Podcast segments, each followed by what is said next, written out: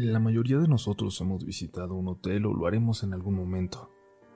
Son lugares llenos de historias, de visitantes, de gente que llegó a ellos quizás llenos de felicidad, de emoción, de expectativas o de una infinita tristeza. Y esas cuatro paredes fueron testigos de cada una de esas emociones. ¿Creen en las energías? Pocos lugares como los hoteles para convertirse en un receptor de situaciones como esta. Quizás por eso hay tantas cosas que suceden en ellos, tantos reportes de experiencias inexplicables. Quizá por eso hay energías negativas también, malignas, que se ven atraídas a ellos para evitarlos.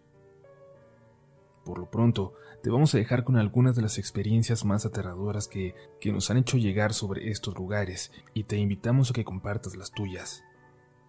Recuerda que aunque no lo creas, Quizás la próxima vez que visites uno te suceda algo que nos podrás contar. Quizás serás el próximo protagonista de relatos de la noche.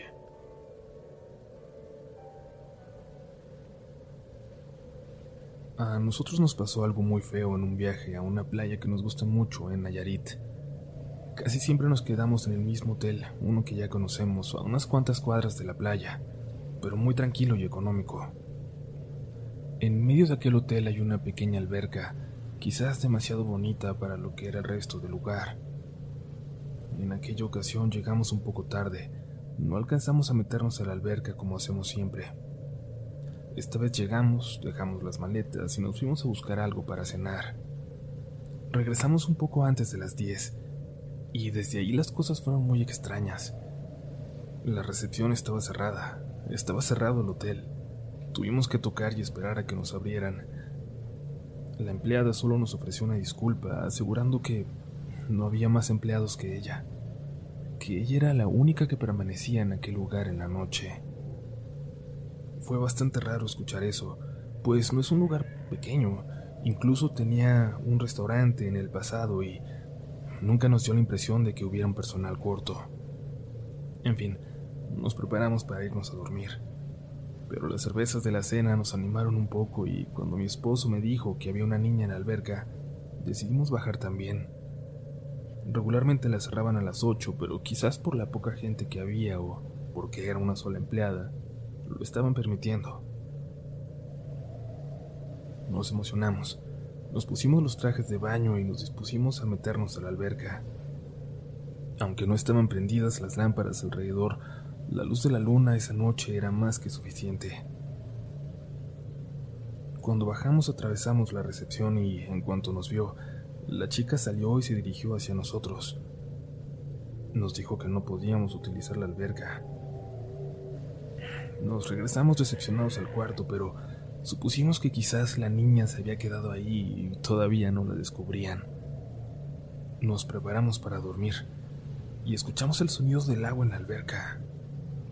Nos asomamos y ahí seguía la niña, jugando sola. Nos preocupamos, la mera verdad, de que lo hubieran descuidado. La alberca estaba bastante honda y, como en todos los hoteles, los niños no pueden usarla si no están acompañados de un adulto. Además, con las luces apagadas quizás se volvía más peligroso. Total, que llamamos a recepción y le dijimos a la muchacha que no era por ser chismosos, pero una niña seguía nadando en la alberca y parecía estar sola. Hubo una larga pausa en el teléfono. Recordarlo me da escalofríos. La muchacha nos pidió que por favor nos asomáramos por la ventana porque iba a ir a revisar, pero insistía de verdad y nos pedía por favor que nos quedáramos asomados en la ventana. La niña se había ido hacia la orilla más lejana de la alberca como a recargarse en el borde, pero estaba muy oscuro. Apenas la alcanzábamos a ver. De pronto se prendieron las luces de la alberca y nos dimos cuenta de que estaba vacía. La recepcionista caminó hasta la orilla y luego volteó hacia nosotros. Nos hizo una seña como preguntando si todo estaba bien. Ni siquiera volteaba a ver a la alberca. Nos dimos cuenta de que lo había hecho como para cumplir con nosotros, con nuestra queja. Estaba temblando. La veíamos a dos pisos de distancia, pero era muy evidente que estaba temblando. Le hicimos una seña diciéndole que gracias y ella regresó corriendo a la recepción. Dejó las luces prendidas un rato más hasta que finalmente volvieron a apagarse. Ya acostados una media hora después, recuerdo que me habló mi esposo. Yo ya me estaba quedando dormida. Mi amor, escucha, escucha, me susurró. Se escuchaba de nuevo a aquella niña o lo que fuera jugando en la alberca, pero ya no nos quisimos asomar. Por la mañana ya no vimos a la misma chica del día anterior, sino a otro trabajador. Y en la tarde que regresamos, cuando ella ya había vuelto, por más que le preguntamos, no quiso ahondar en la situación. Lo único que supimos fue que definitivamente no había ninguna niña hospedada en el hotel aquellas noches.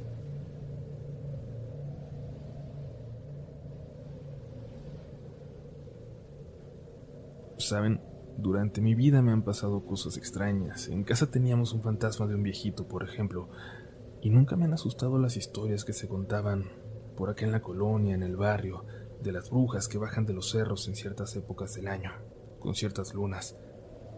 Pero lo más espantoso que me ha pasado me ocurrió por casualidad del otro lado del mundo. Mi primer novio en la universidad era un chico de mucho dinero. Siempre pensamos que la diferencia entre su familia y la mía no sería importante, pero al final lo fue. Cuando cumplimos un año de novio, su familia planeó un viaje a Europa por los 30 años de casados de sus papás. Irían los tres hijos y las esposas de los dos mayores. Después de que mi novio insistió mucho, aunque yo no sabía que tuvo que convencerlos, sus papás también me invitaron a mí. No creo que la renuencia fuera porque yo solo era la novia, sino porque nunca les gustó nuestra relación. En ese viaje confirmé todo eso y y fue el principio del fin de un noviazgo que había sido hasta entonces muy bonito. Fue en la última parada de esas dos semanas de terror cuando ocurrió esto. No es que no valore haber conocido tantos lugares, pero es que en verdad no pude disfrutar nada por las constantes humillaciones de la familia y por la incapacidad de mi pareja para defenderme. Nos encontrábamos al norte de Italia, en un hotel en las montañas, sumamente frío. La familia quería esquiar, así que tomaron un paseo hacia un lugar a unas dos horas de ahí, donde ya había nieve. Pero yo fingí estar enferma para quedarme. Lo que menos quería era convivir con ellos y podía evitarlo. En cuanto se fueron, me puse mi chamarra más gruesa y me fui a caminar por los jardines del hotel. Bueno, más que jardines, debo decir que aquellos terrenos se adentraban en el bosque. Se empezó a hacer tarde y todo se puso todavía más frío. La temperatura se volvió tan insoportable. Decidí regresar al hotel y refugiarme en mi cuarto a esperar. En ese momento pasó algo y yo pensé que, por el frío, por ese frío que llenó el ambiente de repente, todo se había quedado en silencio. Me apresuré, pero ya regresando, me di cuenta de lo grandes que eran esos terrenos de todo lo que me había alejado. Llegué hasta el límite, a unas pequeñas cercas de madera. Empecé a trotar incluso para intentar regresar más pronto, pero me dolía todo por la temperatura. A lo lejos, a unos 50 metros, vi una puerta en la cerca y un pequeño camino que se extendía más allá de los límites del hotel, como hacia la montaña. Ahí, a unos pasos de esa cerca, Vi a una persona y saludé a lo lejos por reflejo, pero no me respondió. Yo iba caminando, acercándome, no en esa dirección, sino en diagonal, así que pude ver con más claridad a la persona. Estaba vestida de traje, de smoking más bien, y tenía puesto un sombrero muy alto, como de mago. Y por alguna razón pensé que era un empleado del hotel, aunque no entendía cómo podía soportar el frío con esa ropa. Lo volví a saludar con la mano y le dije buenas noches. Buonasera. Lo volví a saludar, ya incluso dudando de si se trataba de un muñeco o algo parecido, porque permanecía completamente inmóvil, aunque, según yo, me estaba viendo directamente a mí. Pero entonces se movió, la dio la cabeza y luego volteó hacia el hotel. Me miró de nuevo a mí y empezó a caminar en mi dirección, hacia adentro de estos terrenos. Me sentí muy incómoda, muy mal, como en peligro, y empecé a correr a pesar del dolor en las rodillas y en los talones. Por suerte, un poco más adelante, vi a uno de los chicos del hotel arreglando algo en el jardín, ya guardando sus cosas, y le dije que había una persona entrando por el lado del bosque. Intentaba explicarle en inglés, pero el mío era muy malo y creo que el suyo también. Y cuando por fin, por desesperación, se lo dije en español, pareció entenderme más. No recuerdo las palabras, pero me preguntó si era un hombre. Y luego, señalando sus ropas, me preguntó cómo estaba vestido. Cuando logré explicarle y le dije que tenía un sombrero, el joven solo me dijo que entrara y empezó a gritarle a todos de sus compañeros.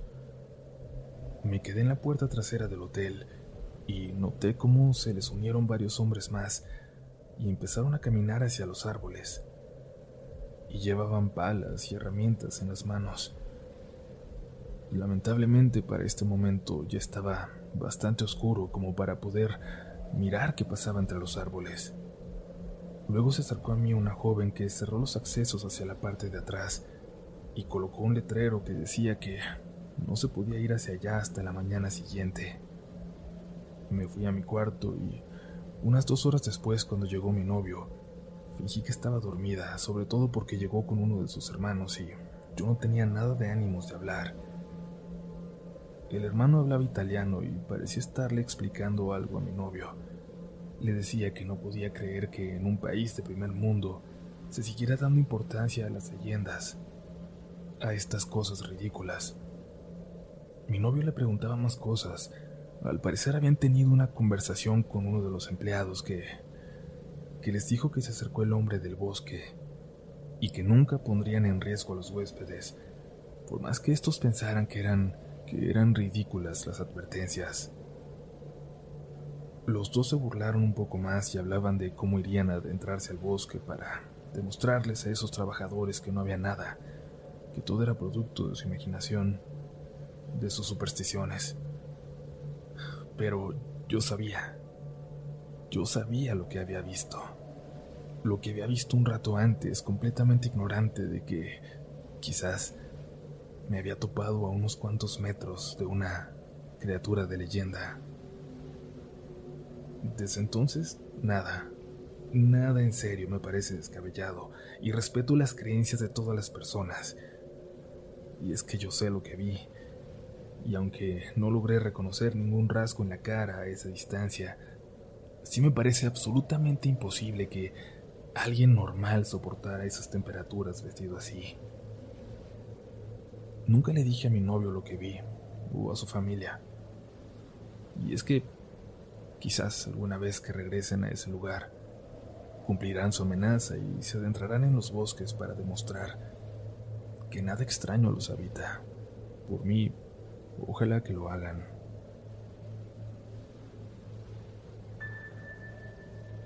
Comunidad, estamos a punto de llegar al final de este episodio, pero nos quedan aún historias por contar. Y por supuesto, como siempre, les invitamos a seguir compartiendo sus historias, seguir compartiendo este proyecto que cada vez, gracias a ustedes, crece más. Nos acercamos poquito a poquito a ese millón de suscriptores, una cantidad que todavía nos es difícil asimilar, pero todo es gracias a ustedes y por supuesto sigan compartiéndonos en nuestras redes sociales sus fotos, sus historias de cómo están escuchando Relatos de la Noche. Ya lo saben, en Twitter y en Instagram nos encontrarán como RDLN Oficial. Vamos, vamos pues a la última historia de este episodio de Relatos de la Noche. Lo que estoy a punto de contar me ocurrió hace unos meses en un hotel cerca del centro de la Ciudad de México. Por lo que sé ahora, por lo que fui descubriendo después, es un lugar lleno de historias, de leyendas de relatos de situaciones paranormales. Pero puedo asegurarles que yo no sabía nada de esto cuando fui. Lo que ocurrió no se trata para nada de sugestión o alguna cuestión similar. Llegué un lunes por la noche, casi a las 10, luego de que mi vuelo se retrasara en tres ocasiones. Por fin llegué a mi hotel y lo único que quería era descansar. Era un momento de extrema precaución sanitaria por esto que estamos viviendo, y al parecer había solo dos o tres cuartos ocupados en el hotel. Me di un baño y me preparé para dormir. Me sentía tan cansado que me olvidé de buscar algo para cenar.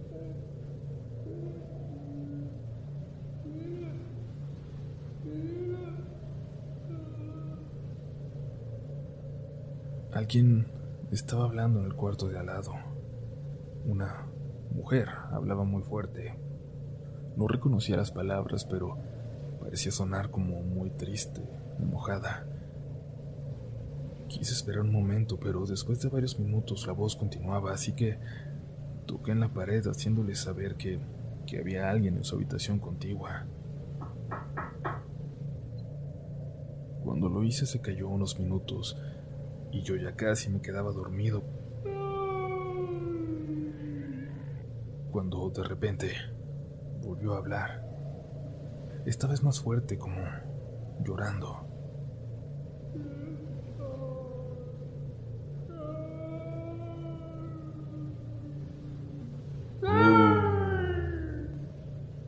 De repente el llanto fue demasiado fuerte, como si necesitara ayuda, y salí de la habitación.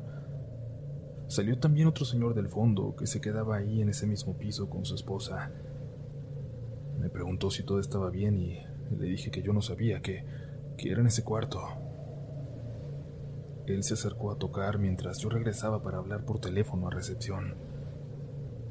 Nadie respondió dentro del cuarto y cuando subió una de las trabajadoras del hotel, sin decir nada se acercó y abrió la puerta de esa habitación. Disculpen, es raro, yo sé, pero pasa muy seguido. No hay nadie aquí. Nos dejó ver hacia adentro y nos quedamos completamente estupefactos. Yo nunca me había topado con una situación similar. Y no sé si en broma o en serio la chica dijo que regularmente es menos molesto dormir en la habitación al lado, que si queríamos podíamos cambiarnos. Los dos dijimos que no y creo que igual de confundidos regresamos a nuestras habitaciones.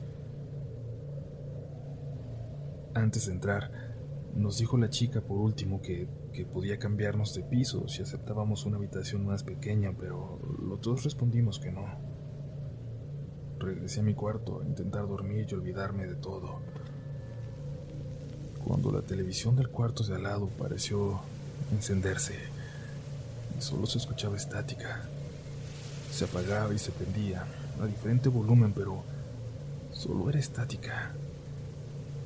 No sabía si volver a llamar o no.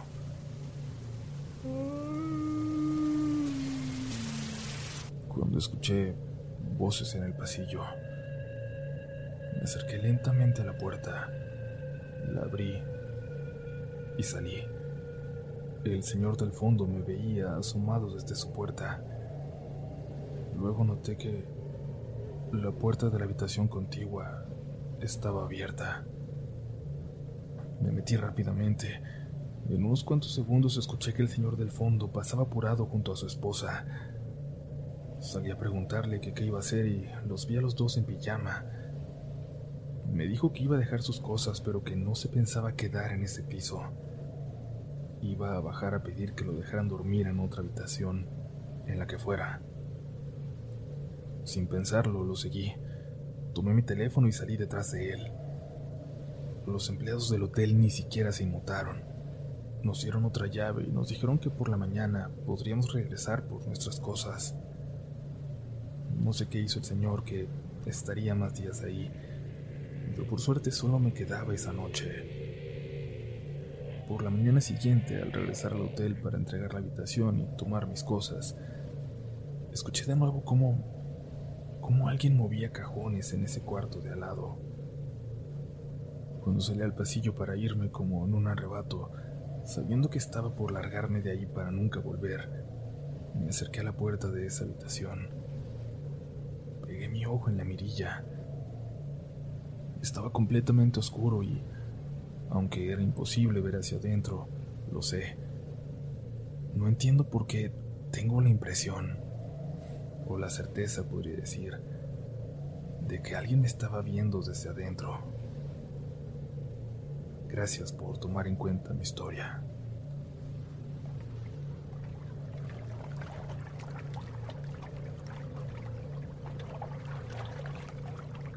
Si te gusta este contenido, no dudes en suscribirte para que estés pendiente de lo nuevo que tenemos cada semana. Síguenos también en Instagram y Twitter, donde nos encontrarás como RDLN Oficial. Y también puedes suscribirte a YouTube, donde tenemos varios relatos nuevos cada semana. Esto es Relatos de la Noche.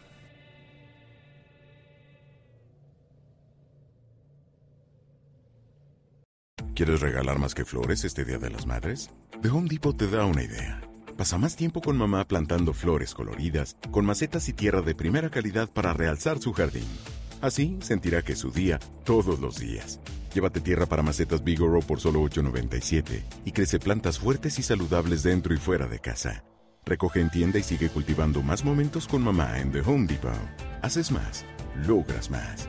Más detalles en homedepot.com diagonal delivery.